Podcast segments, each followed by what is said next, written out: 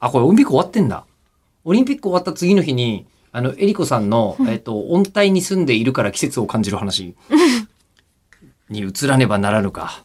悲しい。ひ悲しくもないんですけどね。こうだって世間とええいかにずれているかという、地軸どころの話じゃないですよ。傾きどころの話じゃないですよ。世間っていうか、うんうんなんて言うんだろう。確かさ、エリコさん、ヤマト出てなかったっけ出てます。出てますよね。 2205も10月に、あはい、で発信します。もしかして、そのせいで地軸が23.4度傾いてるとか、うん妙な、あの、細かいとこ覚えてたんです いやか、それは違います。それ別なんですかうん、地軸の傾きはなんか気持ちいい数字だなって思って覚えてました。 ?234。 234。おおいいじゃんみたいな。123度傾いたらもうだいぶ横倒しになってますしね。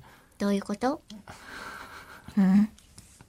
あの、123.4度じゃなくてね、23.4度だったなっていう。そうそうそうそう。ちょうどいい数字だったなっていうお話ではあります。うんうん。でもあそりれますのせいで四季がど、こう、夏が長くなったりとかっていうことが、例年変わるわけではないという、私にとっては衝撃の情報でした。天文学者からすると、何を言ってんだおめえという状況だったらしいんですけども。まあまあまあまあ、夏はね、うん。あの、こう赤道付近とかはうん、もうずっと夏でょしょって言わずっとれて。夏ですよ。でしょ私はちょっと意を唱えてしまったんですよ。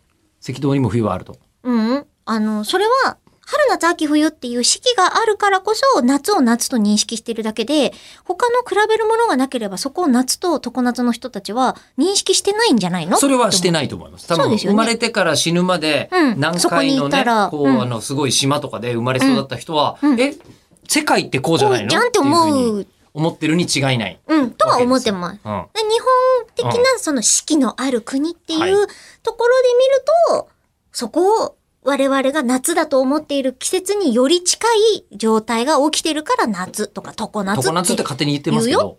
かなと思ってましした。そう。常夏って勝手に。だから夏って概念は、だから春夏秋冬っていう考え方はうん、基本的に全部温帯の人の考え方なんですよ。うん。温帯。うん。暖かい帯。はい季節、気候分、あの、こう、欠片の気候区分とか昔習ってんですよ。欠片って誰っ欠片。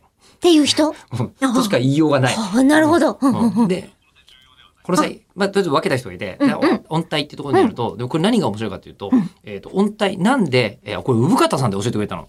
産方父さんに、はい私に、あの、物語ってなんで気象転結なんですかってのが気になって聞いたんですよ。うんうんうんなんでこの論法なんでしょうって言ったら、簡単ですと。えーあの、四季があるからって言われたんですよ。え、じゃあその概念は日本人しか持ってないってこといや、でも結構そうなの、本当に。えーえーなでなんか、あの、一周して戻ってくるっていうの日本人の大好きな考え方なんで、うん。で、でそれこそちょっとまあ螺旋かもしれないですけど、輪廻転生とか、うん。もう螺旋じゃないですいやか。でも僕ね行って帰ってくるみたいなのってのは割と日本人的な発想で多分その気候から生まれたんじゃないかみたいな話だったのよ。え気持ちがいいんですね。気持ちそうなしっくりくる。だから人間の考え方ってのはじどこに住んでたかとかにめちゃめちゃ左右されてるというお根付話。いてんだ。もっと長くなるんだけどこれぐらいにしてみましょう。はい